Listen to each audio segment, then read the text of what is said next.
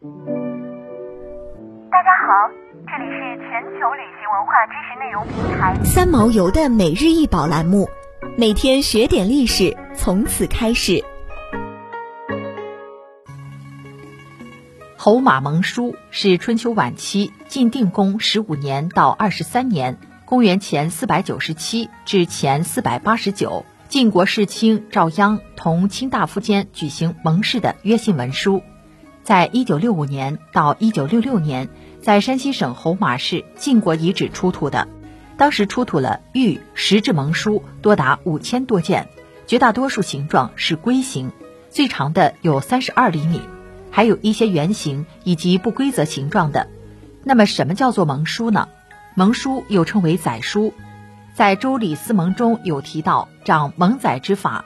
载，盟誓也。盟者，书其词于册，杀生取血，砍其生，加书于上而埋之，谓之载书。指的是当时的诸侯和卿大夫为了巩固关系、打击敌人，经常举行的盟誓活动。他们会将盟书一式二份。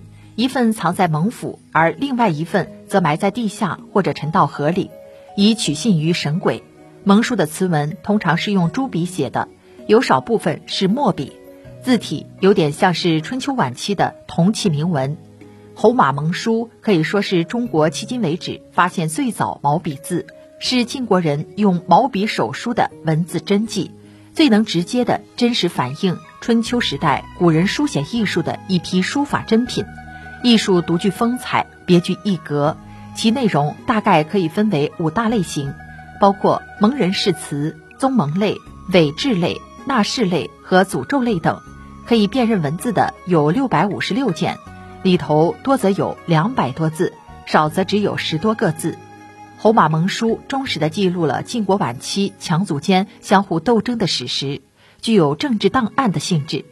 他的发现对于研究晋国历史、古代盟誓制度及古文字等均有重大意义，是一九四九年以来中国考古发现的十大成果之一，也是山西博物院馆藏的十大国宝之一。想要鉴赏国宝高清大图，欢迎下载三毛游 App，更多宝贝等着您。